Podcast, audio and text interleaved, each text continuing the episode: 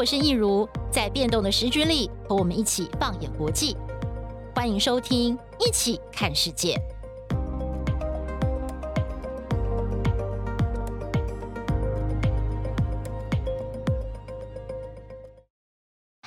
大家好，我是益如，欢迎收听《一起看世界》Podcast。芬兰总理马林卷入了 Party 照外流的风暴。那么在这些一系列的照片当中呢，大家看到马林非常不一样的一面。呃，他穿着非常性感，大跳热舞。那么跟朋友之间呢，有很多这个亲密的举动。而这些照片外流之后呢，在芬兰国内甚至在全世界都引发了轩然大波，很多人对这件事情呢多所批评，认为说一个国家的总理哦形象应该要非常的端庄，认为他这样子的动作呢是不合时宜的。不过呢，另外也有人哦非常的支持跟力挺他，呃，觉得说女性政治人物难道就要受到如此严苛的检验吗？马林他也是人呐、啊，他是一个年轻的总理，他跟年轻的朋友一起在下班的时候玩乐，呃，休闲，其实这是一件很正。正常的事情，而且呢，在这件事情发生之后，其实呃有两极化的评价。有人觉得说，哎，这个总理的行为好像这样子不太适当，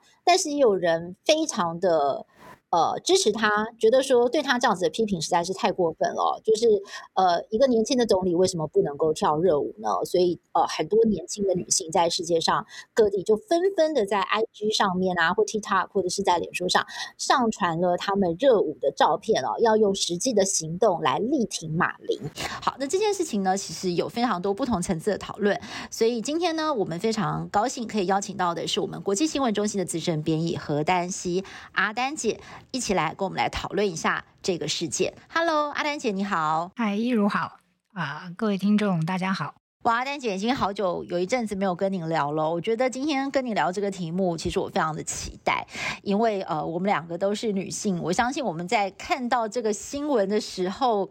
呃，心里可能都有一些感触吧。我们待会儿可以来分享一下彼此对这个新闻的一个看法跟感觉。呃，不过我们还是先帮我们的听众朋友稍微整理一下这件事情哦，就是它的这个大概的来龙去脉，是不是可以先请阿丹姐帮我们简单单的介绍一下这个事情到底是怎么开始的？呃，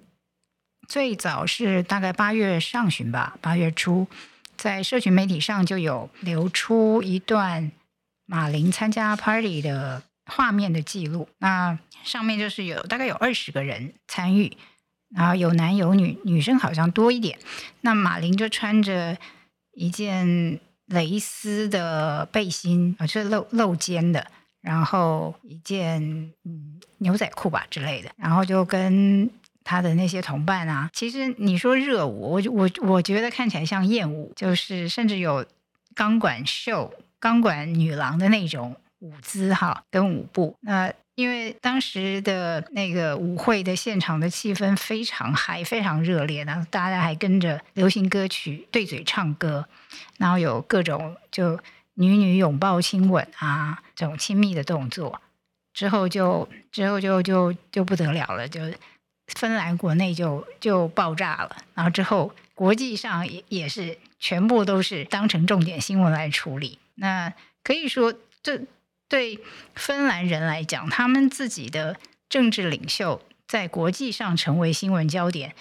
对他们来说也是全新的经验。这个之后又陆续流出了。呃，不同的 video 跟这个照片，呃，video 有他在好像凌晨四点在夜店里，也是跟呃男的摇滚歌手啊，这个亲密热舞，亲密这个应该怎么讲？就是两人几乎贴在一起的那那那种那种舞蹈，然后还有人还有现场目击者说，他坐在不同的男子的大腿上，那都都不是她的丈夫，那。再来就是有一个更更让味道人士不齿的照片，是他的两个朋友在呃总理的官邸露裸露上身，虽然有遮住哈，裸露上身拍了照，然后两个呃女性还呃亲密的接吻，然后这些就接二连三，简直把芬兰人都轰炸的七荤八素了。OK，其实我我我讲到这边，我真的蛮好奇的，阿丹姐，你会不会觉得有人故意要陷害他？因为一开始八月的时候，第一波照片出来，那我觉得就算了。可是接下来接二连三不断的爆料，然后就有阴谋论说，可能是那个俄罗斯 就是故意要来。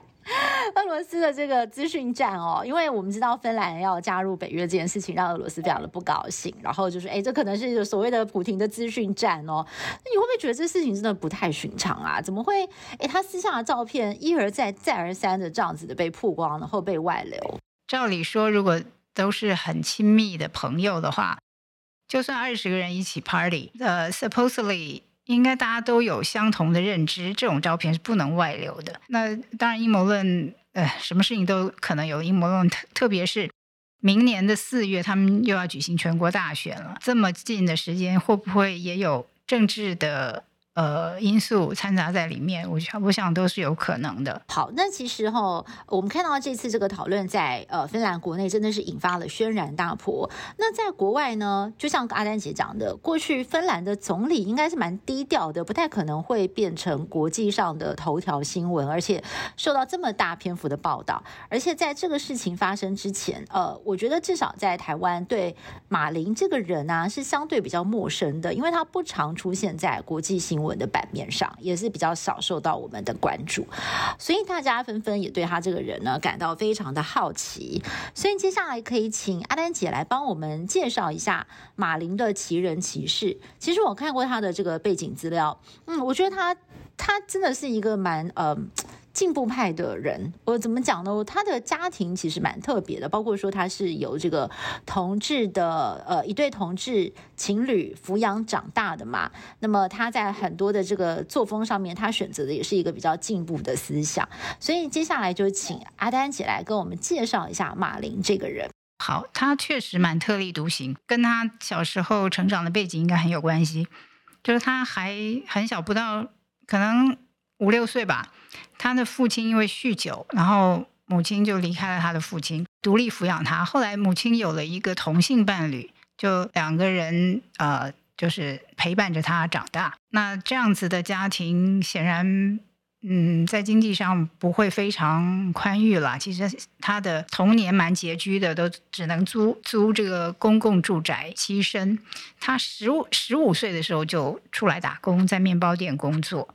然后还这个发就就像发报，就像送报一样，这个发送杂志赚自己的零用钱。那他曾经说，他不能在公开的场合谈论他的家庭，就是他所谓的彩虹家庭，觉得自己成长的过程中像一个隐形人，就是他可能。心理上是是有一些觉得受到限制，但是他还是蛮努力的。然后呃，是他们家第一个读完高中，而且还上了大学的人。然后他在大学以及后来念研研究所的时候，都是靠自己呃自己赚自己的学费啊，生活费，就很早就独立的。参与政治也非常早，二十岁高中刚刚毕业就加入了社会民主党。就是简称社民党，当时的青年团，那时候他也还在上课嘛，然后也在百货公司当收银员。加入那个社团之后，两年参加一个一个城市叫坦佩雷，大概二十几万人口的一个小城市的市议员选举，那一年没上，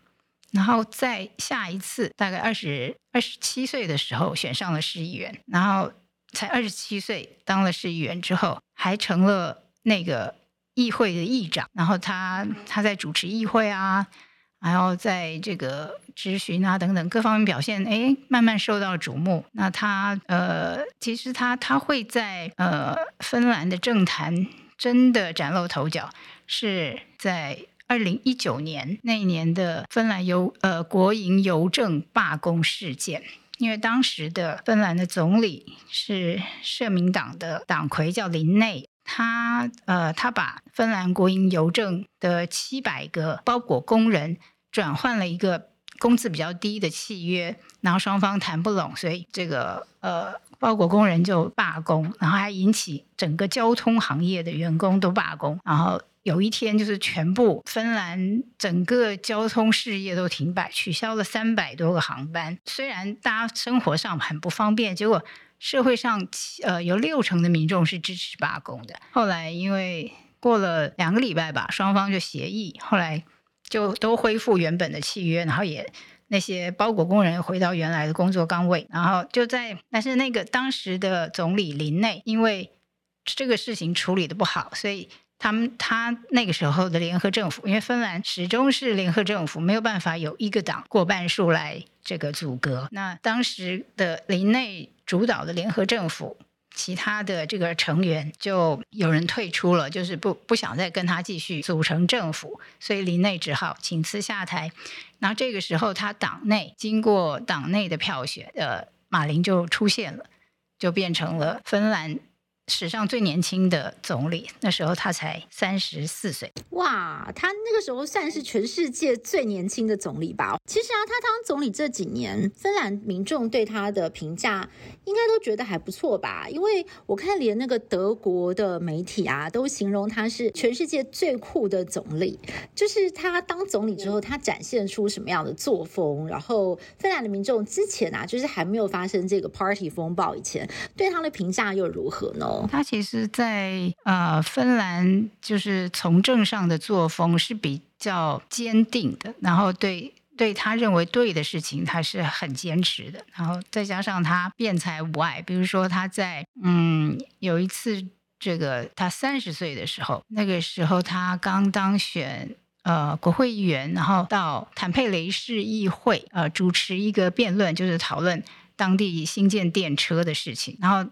双方就是两派议员辩论了五个多小时，他主持议事，然后他要不断的，因为大家大家这个在议会里头吵架，难免就会常常会遭惊嘛，这个讲话就是讲出各种奇怪的谬论，然后他不断的要拉回，把大家拉回到主题上来，要让双方充分表达意见，然后同时又不要离题。那这个时候，大家大家就觉得，哎，他在面对这种大乱斗的时候，还展现的蛮专业的。我觉得他真的是呃一个无所畏惧的领导人。那他他也是因为这件事情呃受到当时党魁林内的注意，然后就把他当呃把他这个拔擢为呃副党魁，所以他你看他三十岁就已经成为这个社民党的副党魁。所以就是第一个，他的领导力，还有就是他不怕冲突，处变不惊。哎，他可以 hold 得住那个场面哦，就是在大家很很混乱、大乱斗的时候，他镇得住那个场面。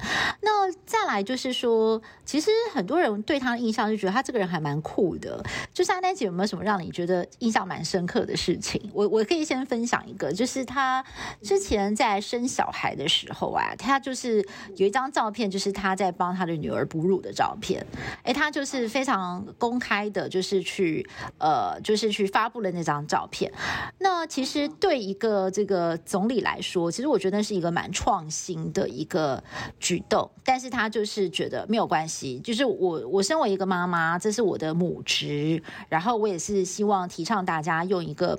呃比较尊重的态度来看待妈妈哺育婴儿的这件事情。我觉得他就是嗯、蛮勇于就是呃捍卫他。自己认为对的事情，嗯，虽然我觉得发布那样的照片的确是需要比较大的勇气，因为对女性来说，我觉得就是你你你就是在哺乳的这个照片嘛，你当然就是可能会有一些呃，就是就是你你可能就是那个照片它会曝光你比较私密的部分，但是问题是他会觉得 OK，因为这是一个我觉得要提倡，然后我也要去导正视听的事情，那他就是很勇敢去做了。嗯，我就觉得那个时候看到那张照片，我就。觉得他很有 guts，就是我还蛮欣赏他的，所以不晓得阿丹姐有没有什么，就是让你的这个呃印象比较深刻的事情？那因为在北欧国家，呃，平权是是是领先世界上其他，就是芬兰在性别平权上其实领先世界上很多国家，比如说父母亲都可以有育婴假呀等等的这种，就是把父职跟母职放在同一个位置上，就像你说的。这个母亲哺乳这是一个非常自然的事情，那他们也把它当成一个生活上必有的，而且没没有什么特别看待。但是芬兰人有有有一点不太一样，虽然社会上，比如说他现在的呃执政联盟是以马林为总理，那另外一起组成的四个政党的党魁全都是女性，然后其中有三个年纪跟她差不多，到现在都是不到四十岁，就是两年多前刚刚组成的时候，那三个也都还不到三十五岁，那都是非常年轻，而且又是女性当家的这么一个政府。但是芬兰人，芬兰人呃，虽然对男性、女性来执政没有什么成见，那他们也很多人也觉得。马林这么年轻，可以 hold 住这个这这么复杂复杂的这个政治上的事务，也觉得他非常能干。但是芬兰人有一个特点，他们对呃政治人物的要求是比较高的，对政治人物有什么风吹草动的所谓丑闻，容忍度非常的低。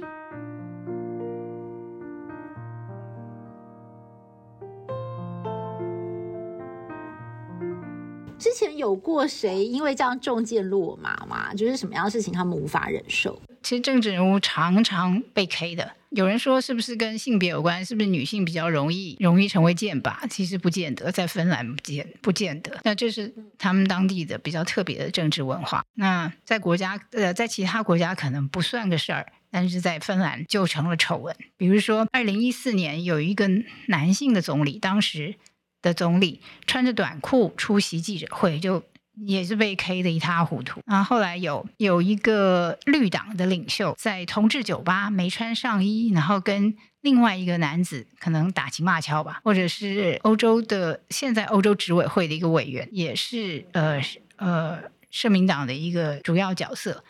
他在年轻的时候穿着网袜，然后。上了上了媒体，也是被轰的一塌糊涂。他们对政治人物要求确实跟性别没有那么大的关系。所以，其实芬兰人看马林这次的状况，并不是从一个性别的角度去检视他，而是他们可能也会用同样比较严格的标准去要求男性的领导人，可以这么说吗？嗯，我觉得是，因为他年轻了，又是女性，他可能有一个倾向，会把很多事情，很多对他这个。是人，或者是他领导的政府的批评，他容易把它导向为根据呃是是源于性别歧视。我觉得这是一个方便的解释，但是对，但是在芬兰人的心里，我觉得没有那么明显，是因为性别的考虑。这就让我想到了，就是那个，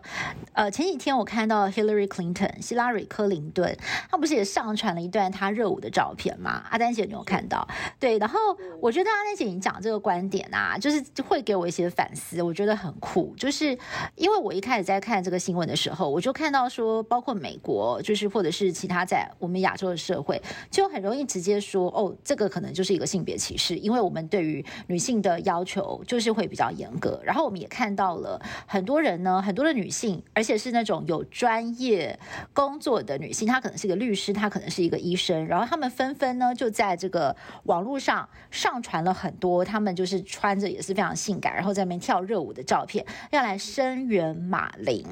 但的的确，我会觉得每一次有一个新闻事件发生的时候，你投射在不同的文化场域或者是不同的国家，你会引发的效效益是会不同的。例如说，像美国希拉里·克林顿会。做这样子的一个一个动作，或者是说在其他的国家会用这样子的影片去声援他，是的确可能在他们那个国家的脉络底下，女性做这样的事情是会被批评的，然后男性可能真的是会被轻轻放过。但是我们可能比较不会去想到说，哦，那可能在芬兰并不是这样哦，芬兰他们可能是用一个比较一视同仁的标准去看待这件事情，对不对？我觉得，嗯，还是要看他的。行为就是政这个政治人物的行为的本质，以及他展现出来的感觉。比如说 Hillary Clinton，他 PO 的那一张跳舞的照片，就是一个呃，我觉得很很平常的一个跳舞的一个，就是呃一堆人在一起很很高兴，然后手舞足蹈的感觉。但是我觉得马林在呃最最初流出来的那个呃二十多个人的那个 party 里面的的跳的。跳的舞不单纯是大家同乐的那种舞，通常通常批评他就说：“哎呀，你没有就保护好你这个总理的角色，这个名位啊，你你不应该做一些引起争议的事情来呃损及大家对总理这个职位的呃印象或者是尊敬好，那比如说，呃，芬兰一个研究性别问题的的的专家就说，并不是说政治人物就不能跳舞、不能娱乐、不能享受，而是说政治人物不该参加那样的 party，就是跟那样子的人一起从事那样子的娱乐，因为那些人就都是网红啊、艺人啊、歌手啊，或者是电视台的呃节目的主持人等等。主要是他同乐的那一群人，不是他的从小的好友，也不是他政坛的盟友，都不是，而是社会上的名人。那这种名人是比较娱乐的，比较就是有钱有闲呐、或者是有社会地地位、有有名气的那那些人。他他这个会会第一会让民众觉得，哦，他的交往的对象跟我们都不一样。我们同乐对象是我们熟识的人啊，从小的朋友等等，但是他的交往对象都是社会上有头有脸的人。那这是第一个印象。第二个是他们在一起跳的舞本身，比如说马林，其实他舞跳得很好，我觉得很甚至有专业水准。但是那个舞呢，是带有很强的性暗示的。他的舞姿就像前面我们讲的，有有点像钢管舞，就是他他会舞动这个自己的骨盆。这是有很强的性暗示，然后有一有一个呃批评的人就说，他后来接受药检嘛，但是他觉得接受药检，结果证实他没嗑药，这这个更严重，因为表示他清醒的时候都可以表现得像一个未成年的钢管舞女郎，这当当然是开玩笑，但是你又可以接收到那种觉得跟他的身份跟他的职位很不相称的这个行为，那那再扩大一点来讲。这可能会让人觉得，哎，这样子虽然之前我觉得他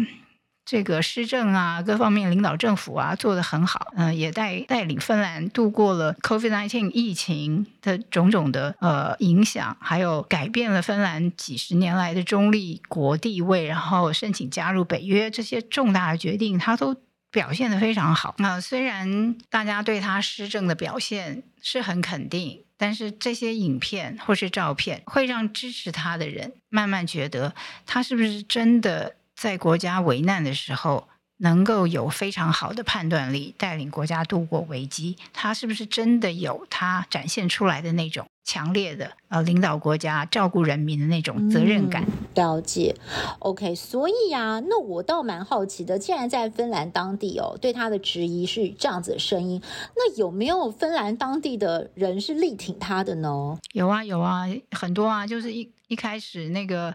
呃，说这个要上传舞蹈、喝酒等等影片声援马林的人，就是从芬兰的女性开始的。当然这，这些声援的人是着眼在女生为什么不能跳舞，为什么不能饮酒作乐。没错，这些都可以。只是呃，我们前面讲的就是，并不是说他不能娱乐，他不能去玩耍。而是他真正去玩 耍的那个实质的内容，已经以以及流出来的影像、形塑的形象到底是什么？再怎么说，政治人物还是有一点跟一般人不一样的行为要求的标准吧。了解，OK，但是我我之前有看到《纽约时报》哦，他们有一篇专文是特别去访问了芬兰当地的人，然后呢，呃，他们是从另外一个观点去分析这件事，他们说好像，呃。就是对于他的行为这件事情是不是合宜，好像也是不同世代的人会有不同的想法。像我们访问的比较年长的芬兰人，就真的会觉得说，嗯，对他对于能不能治国这件事情哦，尤其是看了他做了这些呃比较呃比较夸张的行为呢，就觉得很不以为然。那但是其实也有那种二二三十岁的年轻人哦，就是讲话也很酸，就说，呃，如果为了这样子的事情啊，然后还要来为难为难马。林的话，哦，那就代表说要在我们国家从政的话，哦，好像政治比较适合老年人，年轻人就是会被否定，所以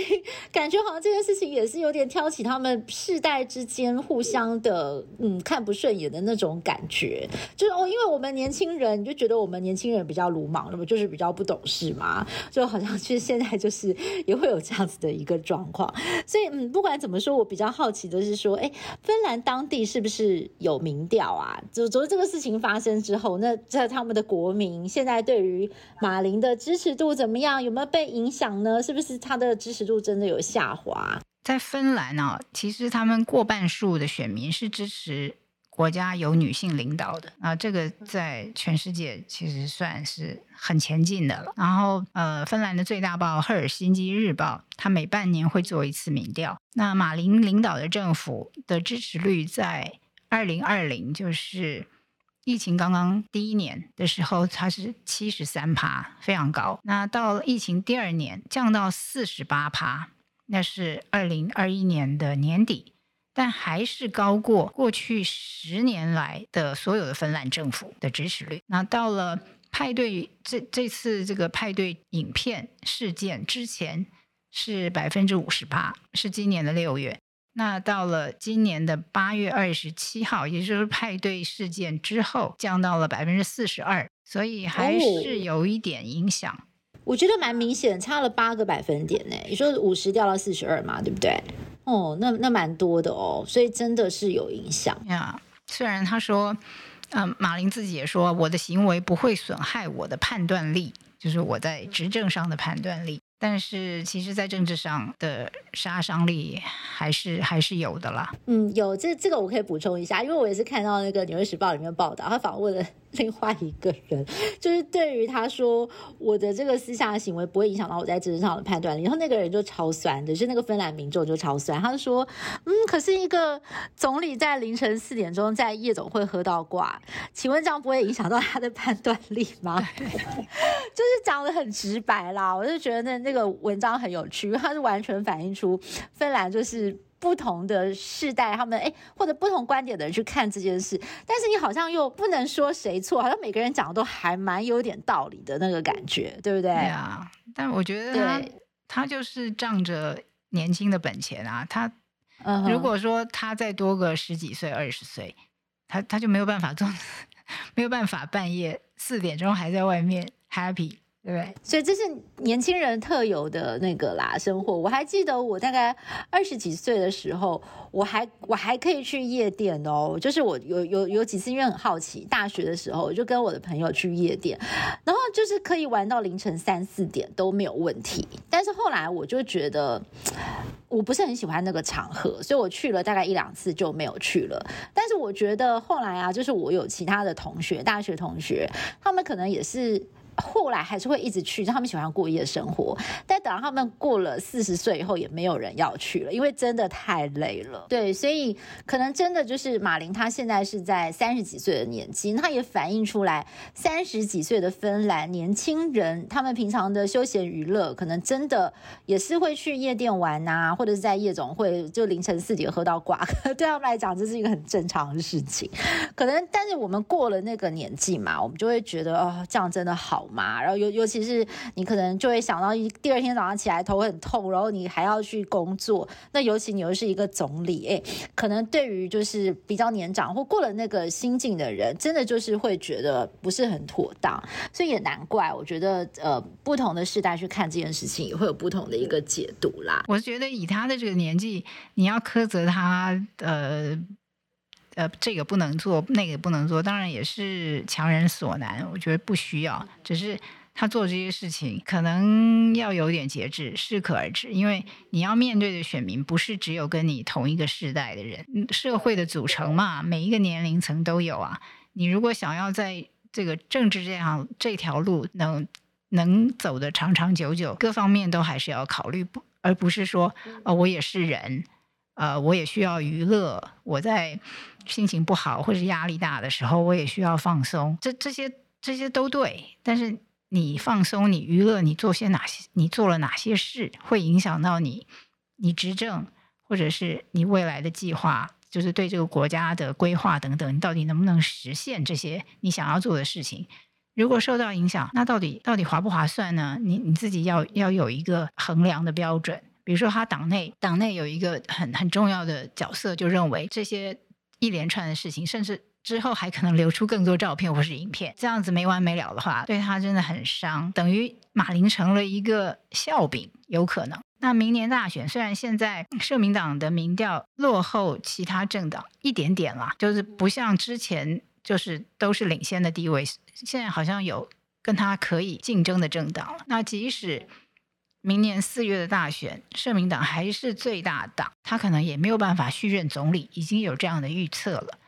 所以，嗯，特别是现在芬兰国内还有很多重要的事情啊。如果大家都都在讨论他跳舞啦，讨论他去呃听演唱会啊，讨论他到底交了哪些奇怪的朋友，会在总理官邸然后照照那些很奇怪的照片，这不是也很可惜吗？对他来说，他他是一个想要在政治上有所发挥有。想要施展抱负的人，但是让这些事情转移了焦点，让大家不再把重点放在他的施政表现上，反而在讨论他其其他的休闲时候做的事情，这根本就是本末倒置。嗯嗯、对。其实马林他在谈到这段争论造成的后果啊，他不是也是讲讲就哭了吗？他就说：“哎呀，我其实没有耽误过任何一天的工作啊，我也没有担任过国家交付给我的任务，我将来也不会。即使发生了这些事情，我相信呢，这一切都会过去。我们必须要一起让这个国家，就是芬兰变得更强大。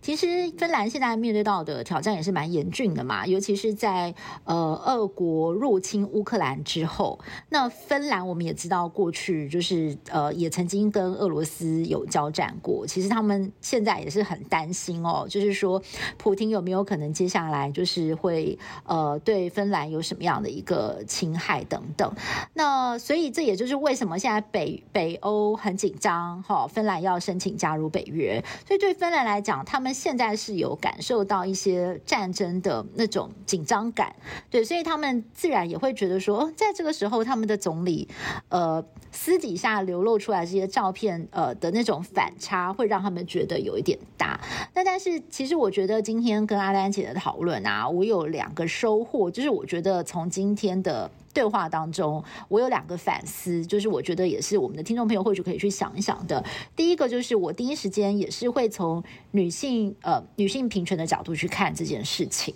就是说，呃哦。对男性的政治人物，你们就轻轻放过；然后对女性的政治人物的检视就这么的严苛。